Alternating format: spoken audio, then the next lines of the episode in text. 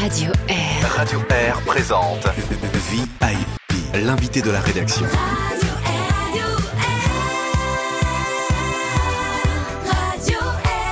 Dans VIP ce matin, nous avons le privilège et la joie de recevoir Claude-Éric Robert. Bonjour Claude-Éric. Bonjour. Alors Claude-Éric, vous êtes agriculteur dans les montagnes neuchâteloises. Alors vous êtes euh, en pleine époque où on prépare les cultures, vous êtes vraiment en plein dedans, hein mais pour un retraité, vous êtes quand même passablement actif, je me trompe? C'est juste, euh, je, suis bien actif malgré ce confinement, si on peut dire.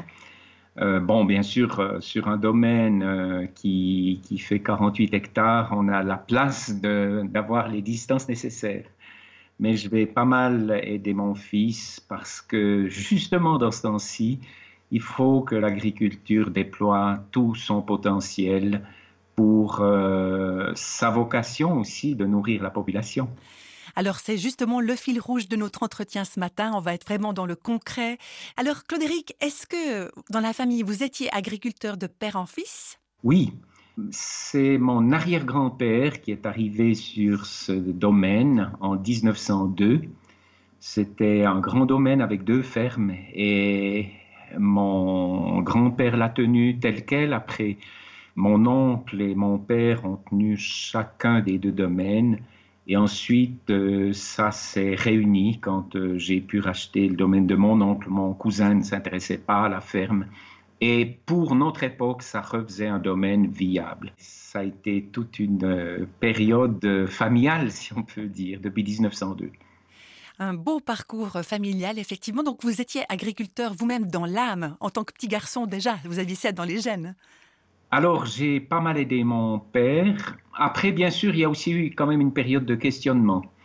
Parce que à l'époque, euh, le domaine était, vu que on tenait qu'une partie de, ce grand domaine, il était trop petit pour faire vivre une famille à long terme. Et c'est quand j'ai pu racheter le domaine de mon oncle que cette entité familiale est devenue un domaine moyen du Jura-Neuchâtelois.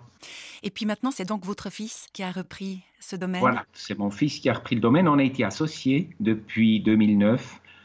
On a souhaité passer en agriculture biologique, pensant que c'était favorable pour, pour le domaine, pour la nature. Et puis, pour redonner une génération de vie, si on peut dire, il a développé un poulailler aussi. Alors, euh, dans un poulailler bio, c'est maximum 2000 pondeuses. Elles doivent avoir deux fois la place qu'elles ont dans un poulailler conventionnel au sol. Et un hectare de pâturage à l'extérieur, donc 5 mètres carrés par poule, c'est plus que dans un jardin d'enfants par, par, enfant. Voilà, ça donne une bonne idée hein, de la proportion. Hein. Alors, cette année 2020, Claude-Éric, elle, elle, est vraiment hors du commun. C'est du jamais vu, même avec la pandémie qui immobilise le monde depuis plusieurs semaines déjà. Donc, vous avez décidé, vous-même, avec d'autres agriculteurs de votre région, d'augmenter les cultures maraîchères cette année. Alors expliquez-nous un petit peu ça. Bon, c'est une réflexion qu'on a fait aussi en, Église. Hein. On, est, plusieurs agriculteurs euh, sont membres de, la communauté au LOC et on, a réfléchi à cette question. Mais si on doit aider euh, des personnes, notre entourage, euh, comment est-ce qu'on fait? Après, on a vu qu'on avait certaines machines, certes un peu anciennes, mais planteuses à pommes de terre, récolteuses. Et on s'est dit, ben, on va grouper ça chez Dijaneret au cachot.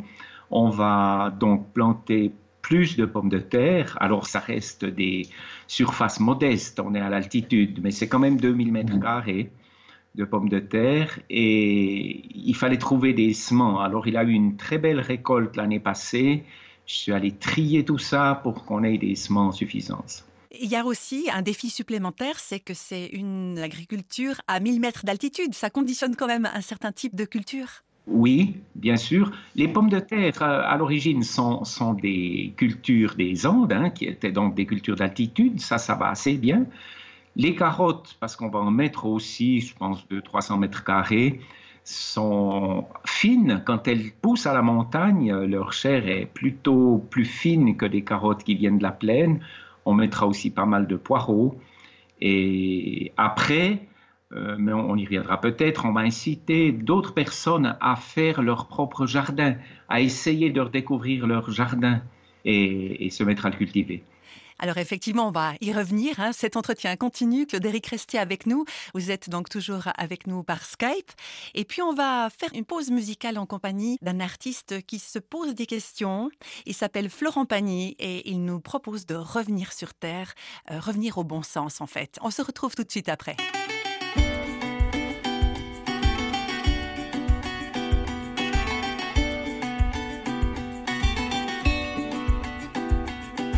On manque d'air dans les villes, presque autant que de rêves.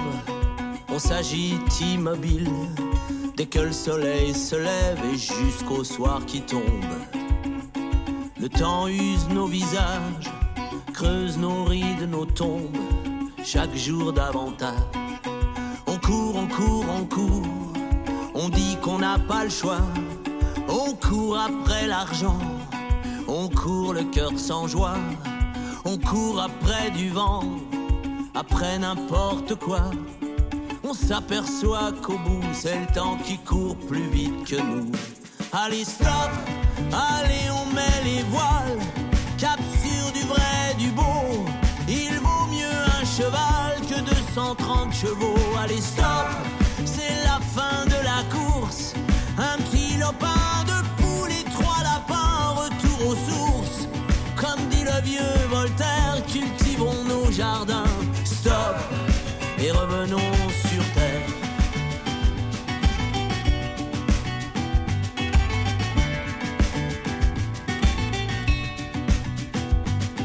On étouffe dans les villes, loin de notre nature. Nuages automobiles, du goudron et des murs, les bébés tous et pleurent. Quant aux vieux, ils suffoquent. Alors pour pas qu'ils meurent, on leur vend des médocs. On court, on court, on court. Après la bourse, le cac. On court après les cours et puis un jour on saute à côté de la plaque. Peut-être qu'on a faim, d'autre chose que d'affaires. S'asseoir, se taire et voir qu'il y a tout un monde à refaire. Allez, stop, allez, on met les voiles. Cap sur du vrai, du beau. Il vaut mieux un cheval que 230 chevaux. Allez, stop, c'est la fin de la course. Un petit lopin de poule et trois lapins, retour aux sources. Comme dit le vieux Voltaire, cultivons nos jardins. Stop et revenons sur terre. Sur terre.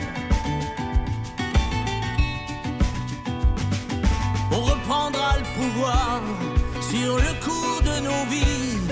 On sèmera de l'espoir en graines de paradis. Peut-être qu'on a faim d'autre chose que d'affaires. S'asseoir, se taire, faire comme la Mirabille, la part du colibri. Allez, stop, allez, on met les voiles, cap sur du vrai, du beau. Stop, c'est la fin de la course. Un petit lopin de poule et trois lapins, retour aux sources. Comme dit le vieux Voltaire, cultivons nos jardins. Stop et revenons sur terre. Sur terre. Et revenons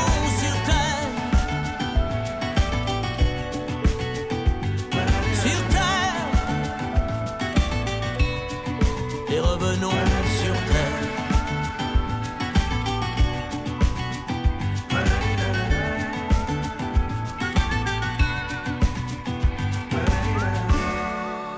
C'était Florent Pagny sur Radio Air. Revenons sur Terre. Eh bien, on est parfaitement sur Terre, pieds bien sur Terre, en compagnie de notre invité ce matin. C'est Claude-Éric Robert, qui est un agriculteur et on parle justement de culture locale supplémentaire cette année pour pallier les futurs besoins alimentaires de nos régions. Alors, la solidarité, on sent que c'est quelque chose qui vous tient très à cœur, Claude-Éric. Il y a 20 ans, vous avez fondé l'association GETRO. C'est une association qui aide au développement de l'élevage et des cultures agricoles en Afrique subsaharienne. Donc pour vous, la solidarité, c'est pas pas qu'une question locale, hein, va encore au-delà. Oui, c'est ça. Il euh, faut peut-être juste que je repose ça dans son contexte. Un temps, j'ai eu la responsabilité pastorale donc de cette assemblée évangélique du Loc et dans le travail missionnaire, on avait des missionnaires au Burkina Faso. Et un membre de la communauté, un Sénégalais, nous dit, tu sais, dans nos pays sahéliens, il pousse autant d'herbes que chez vous à la fin de la saison des pluies, mais personne ne la fauche. Et comme agriculteur et agriculteur de montagne, euh, où on doit faire de grandes réserves pour les animaux, ça m'a vraiment euh, touché. Et le premier voyage qu'on a fait avec le responsable de la mission, j'avais embarqué une faux, le matériel pour l'aiguiser. Et au Burkina Faso, où j'ai retrouvé ces missionnaires, on a eu l'occasion dans une école qui forme des pasteurs de brousse. Il faut savoir que tous les pasteurs de brousse sont paysans. Sans ça, ils, ne vivent pas. Quoi. Mm. On a commencé de faire des premières récoltes de foin. Donc c'est les techniques suisses en fait qui sont venues euh, apporter quelque chose aux techniques euh, burkinabées alors, euh, on, a aussi beaucoup appris sur place, mais je veux dire, là, on n'a pas l'habitude de faire des réserves alimentaires pour les animaux. On le fait pour les gens.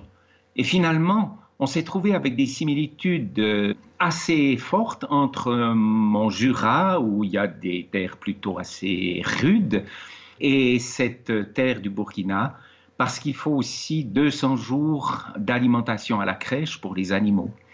Et on a voulu commencer de promouvoir cela pour que les animaux ménagent la nature, pour qu'ils donnent du fumier aussi pour les cultures. Les, champs sont terriblement pauvres en humus.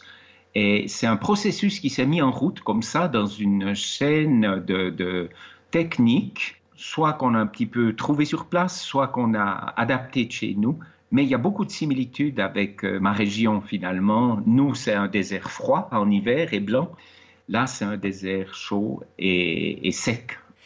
Alors, qu'est-ce qu'ils vous ont appris, eux, euh, les agriculteurs de l'Afrique subsaharienne, euh, à vous? Bon, il y a déjà une expérience de vie. Hein. C'est clair que manger à sa faim, on ne s'imagine pas ce que c'est. Je, vous prends juste un exemple. C'était parce qu'on s'adresse à toute la population. Hein, donc, on a aussi dans l'école d'agriculture qui a été fondée maintenant, on a des animistes, des chrétiens, des musulmans. Puis il y a un père un jour qui arrive pour euh, acheter des céréales à la banque de céréales parce qu'il prévoyait ne pas arriver à la saison suivante. Un père qui était polygame et qui dit Je viens acheter un sac de 100 kilos on va manger, comme ils disent, un peu un peu, et quand il faudra cultiver le champ, on va remanger normalement pour avoir la force de cultiver. Quand vous entendez ça, ici, on ne peut pas imaginer euh, des, choses comme ça. Ben, c'est des choses qui sont des choses quotidiennes chez les gens de la campagne. Mhm. Après, une deuxième chose, savoir que j'étais agriculteur vous ne pouvez pas vous imaginer ce qu'ils commencent d'oser partager, dire. Parce qu'ici, pour eux, les Occidentaux sont dans des bureaux. Ils ne sont pas agriculteurs. Et tout à coup, d'être agriculteurs comme eux, ce métier qui est méprisé chez eux, les langues se, se délient, ils parlent de choses qu'ils ne partageraient peut-être pas d'autres. On est en fait, à cause qu'on est des cultivateurs de la terre, il y a une, sorte de complicité qui se manifeste. Il y a vraiment eu une sorte de cœur à cœur alors entre vous et puis ces agriculteurs euh, burkinabés. Tout à fait. Déjà, quand on est dans ce travail, ça, ça fait partie de notre éthique de, de chrétiens aussi. Les gens doivent se sentir absolument respectés, même si leurs moyens sont, sont dérisoires au niveau des, des outils qu'ils utilisent pour cultiver. Ils doivent se sentir respectés on doit leur montrer qu'on les écoute, qu'on est des vrais vis-à-vis, pas le blanc qui sait tout et eux qui, apprennent. On a découvert des techniques sur place aussi, certes par des gens, il y a aussi des gens qui sont progressistes qui nous ont beaucoup aidés aussi dans ce domaine-là, surtout quand on a mis en place l'élevage laitier. Mais toujours, euh, même avec les, responsables de l'ONG, on n'a pas voulu être ceux qui disent, ben, c'est ceux qui payent qui commandent. Hein. C'est, Vous nous dites si on fait des erreurs culturelles, vous nous dites si on est à côté de la plaque. Et je crois que ça fonctionne pas trop mal.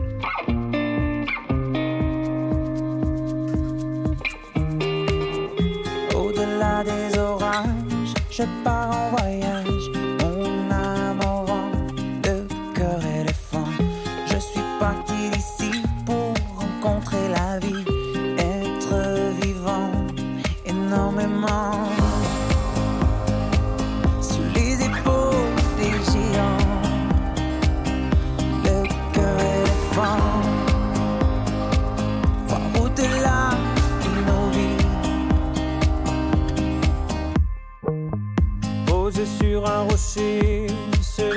aller à pas de géant, le cœur éléphant. On prendra notre temps pour découvrir la vie,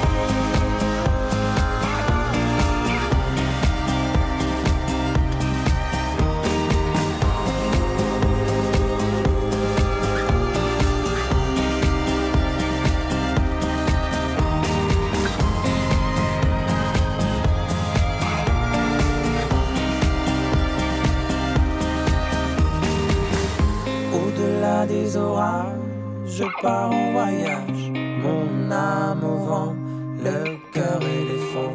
Je suis parti d'ici pour rencontrer la vie, être vivant. VIP ce matin, c'est en compagnie de Claude-Éric Robert, un agriculteur des montagnes neuchâteloises qui est avec nous. Et nous parlons de culture, nous parlons de partage du savoir agricole. C'est quelque chose que vous avez fait un peu dans tout votre parcours d'agriculteur, n'est-ce pas, Claude-Éric? Alors, comment ça se passe spécifiquement maintenant dans ce temps de crise qu'on est en train de vivre? Euh, Vous voulez donc motiver, aider et conseiller des gens pour cultiver aussi? Alors euh, oui, effectivement, on encourage les gens qui ont un petit coin de terrain, qui est peut-être même un coin de gazon, d'essayer de faire un premier jardin. Bien sûr, l'idéal, si on voulait le faire de manière douce, aurait été de, poser ça dès l'automne dernier. On peut défricher, si on peut dire, euh, faire que l'herbe euh, disparaisse en, étalant, par exemple, des, cartons sur la surface qu'on veut cultiver, ce qui permet aux vers de terre de commencer de travailler dessous, mais aussi à l'herbe qui gênera la culture de, de disparaître. C'est pas encore tout à fait de la permaculture, mais c'est une manière douce de faire l'agriculture, parce que la permaculture bien réussie, euh, c'est une affaire de spécialistes quand même, et c'est sur le long terme. Mais on peut déjà tout simplement commencer par justement euh, défricher, ou alors, comme on disait autrefois, un petit peu écoiner la surface, si on n'a pas pu le faire l'automne passé. Il ne faut pas aller trop profond dans la culture du sol, parce qu'on mélange les organismes qui sont proches de l'air, si on peut dire, avec des organismes qui travaillent plus profondément. Donc, il faut plutôt travailler assez superficiellement. Ça, c'est une première chose. Après, on a essayé, de, avec d'autres, de, de voir les graines qu'on avait encore à disposition, parce que c'est difficile de s'approvisionner ces temps-ci. C'est toute une problématique, hein, la, la question des graines. euh, D'une part, de s'approvisionner en graines, mais aussi avec toute cette politique qui est au-dessus aussi de hum, qui est propriétaire des graines et puis comment on fait aussi maintenant pour se les procurer. Alors, on a encore un, un certain privilège en Suisse, c'est par exemple que le, l'agriculteur qui achète des semences certifiées a le droit de ressemer ses propres semences après. il ne peut pas en faire du commerce, mais il a le droit de replanter ses propres semences, ce qui est déjà beaucoup moins contraignant qu'en France, par exemple. Mhm. Et pour les graines potagères, ben en tout cas en agriculture biologique, à l'entrée du Valais, euh, on a encore euh, un, semencier qui fait des graines. Et autrement, on a aussi partagé ce qu'on avait encore un petit peu dans nos paquets de graines avec des personnes qui en avaient besoin, un petit peu ce qu'on avait à disposition. Par exemple, pour les carottes, euh, ça parce qu'on allait les planter en, plus grande surface, on voulait de la Nantes de Milan, plus possible d'en trouver, c'était complètement épuisé. On a trouvé une variété proche qui est aussi relativement précoce pour notre altitude, mais c'était déjà un petit peu le parcours du combattant sur Internet. Là, on est en train de parler de, choses relativement à petite échelle, hein, donc c'est vraiment au niveau très très local. Si on pouvait rêver, Claude-Éric, à plus grande échelle, qu'est-ce que vous envisageriez pour la Suisse? Alors, Bon, c'est si possible se rapproprier au maximum notre agriculture. Aujourd'hui, l'agriculture est tellement sous la pression ultralibérale de la rentabilité qu'on a par exemple dans nos vallées alpines, il y a une déprise agricole énorme. Pourtant, on y produisait un lait excellent, riche en oméga 3 par euh, ces herbages euh, très naturels des, des vallées alpines. Aujourd'hui, souvent, on a dû passer à la vache allaitante parce que on a un prix du lait qu'on avait euh, il y a peut-être 50 ans dans le passé. Hein, C'était le prix qui était payé autour de 50 centimes. Eh bien aujourd'hui, si vous n'avez pas une fromagerie ou, une production de niche, votre lait, même produit dans ces conditions-là, vous sera pris à 50 centimes le litre. Et ça, je crois qu'il y a un, un, désastre de la pression économique qui fait qu'on a dû abandonner des productions et qu'on aurait besoin d'y revenir. Et, cette production, on l'a déplacée vers la plaine, dans des régions qui auraient été plus des régions céréalières, pour produire euh, du lait euh, peut-être à base de maïs, voire des fois à base d'importation de fourrage d'Amérique du Sud. Et c'est peut-être dommage. On doit repenser ça, parce que peut-être ce qui se passe aujourd'hui doit nous faire réfléchir à ça. Et on va continuer à réfléchir à ça ensemble après cette pause musicale.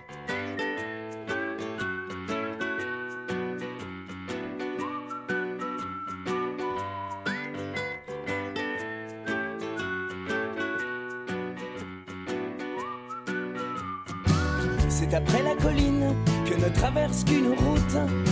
C'est après la prairie où quelques chèvres broutent. Juste après le lavoir où l'on riait avant, entouré par ses voix où jouaient les enfants. C'est un havre de paix que la nature semble protéger de la folie des hommes. C'est un mirage en somme. Sa terre, si loin,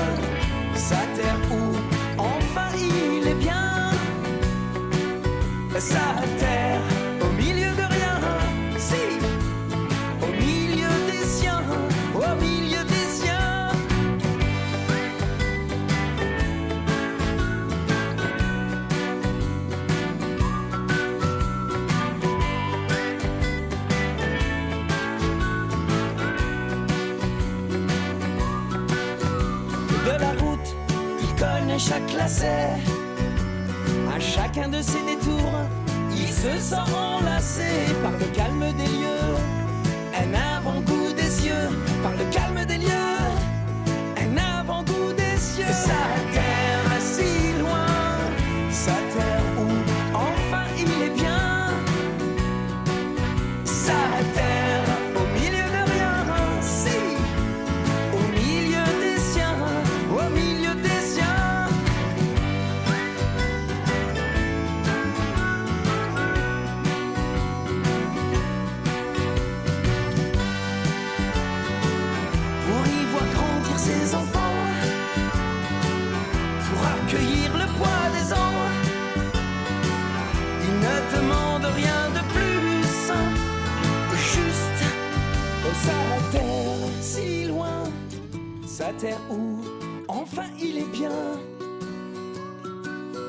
Sa terre. Au milieu de rien, si, au milieu des siens, au milieu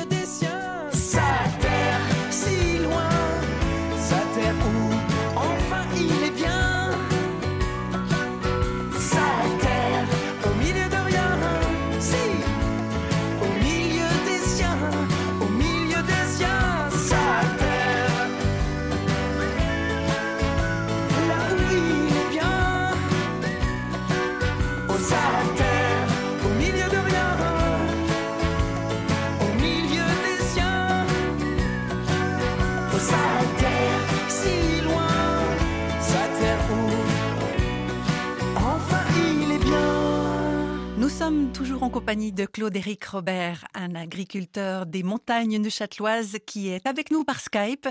On parle de la culture de la terre, on parle de repenser aussi notre rapport à la terre, à l'agriculture suisse notamment.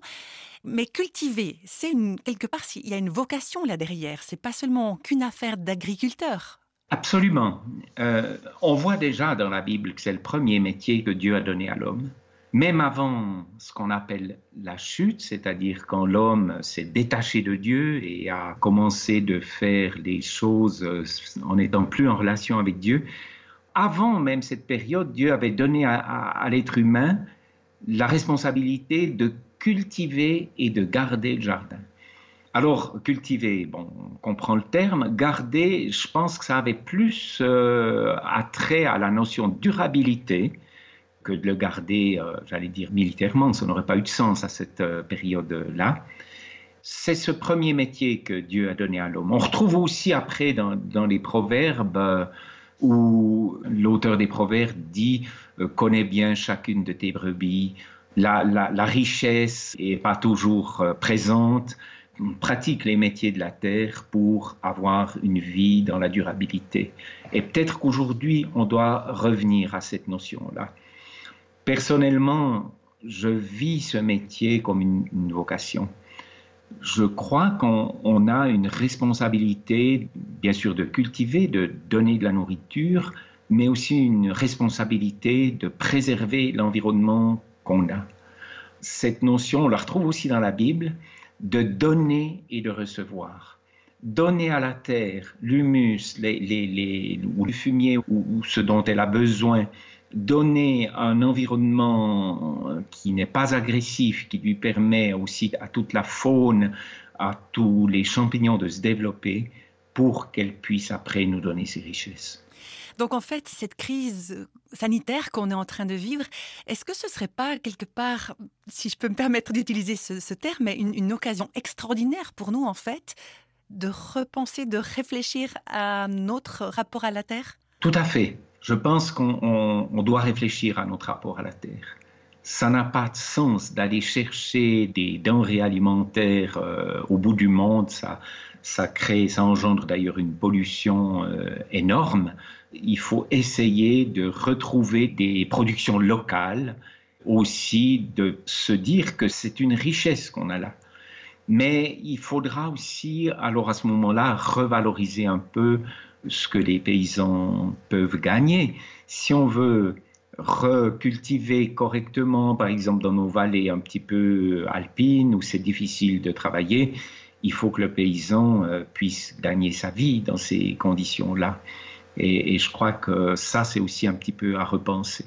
Ça changerait pas beaucoup le prix final du consommateur, mais les circuits courts permettraient aussi peut-être d'éviter des marges trop importantes dans, chez des intermédiaires.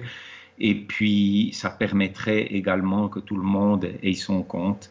Et je pense qu'on devra quand même faire un petit effort supplémentaire dans son alimentation. Jamais une autre génération n'a donné que 8% de son budget de ménage pour manger. Quand on est au Burkina Faso, c'est plus de 50% hein, qu'on donne. Alors, je ne souhaite pas ça, hein, bien sûr que non, mais, disons, on est allé, on a tiré un peu trop sur la corde. Avant la crise sanitaire qu'on connaît actuellement, il y a eu quand même cette prise de conscience des populations de la, crise de l'environnement. On a déjà vu un certain mouvement de la population de retour vers justement les marchés plus courts. Est-ce que pour vous, c'est plus qu'une tendance? On, revient à un petit peu plus de bon sens? Oui, j'espère que c'est effectivement plus qu'une tendance, que ça va durer aussi au-delà de la crise. Hein. Euh, il y aura derrière la crise euh, sanitaire on voit se profiler quand même une crise économique. Et derrière la crise économique, si on n'y prend pas garde, il pourrait y avoir un peu une crise alimentaire parce que ce qui s'est passé chez nos voisins espagnols ou italiens, d'où nous vient beaucoup de produits frais, il n'y aura peut-être pas le même approvisionnement et on doit repenser ça chez nous. Et dans un sens, c'est assez sain, cette, cette réflexion ça nous redonne euh, un retour aux choses fondamentales, naturelles, et, on évite comme nous dit la Bible, la poursuite du vent. Des fois, euh, est-ce qu'on a besoin de changer notre iPhone euh, tous les, tout chaque fois qu'il en vient un nouveau, tout ça sur le marché il y a des choses qu'on doit repenser de manière beaucoup plus saine. Est-ce qu'il y a un, dernier mot d'encouragement que vous voudriez donner à nos, aux auditeurs de Radio Air Oui, le Créateur nous a donné toute cette belle nature autour de nous. Et on, on peut la préserver, on peut s'en nourrir. Et je pense qu'on a aussi à réapprendre à, à voir ça sous un autre angle. On voit dès que dès qu'on donne un petit peu de répit à cette nature, elle reprend aussi ses droits de manière beaucoup plus réelle. Et pour moi, c'est un miracle.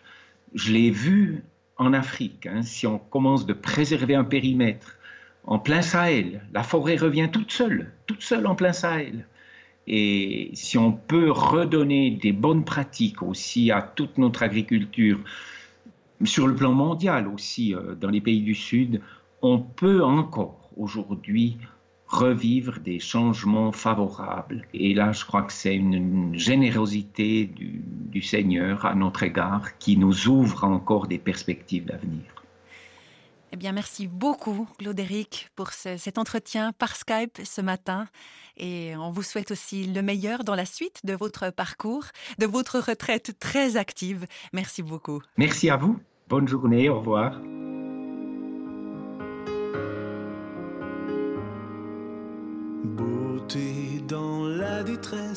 Source de lumière.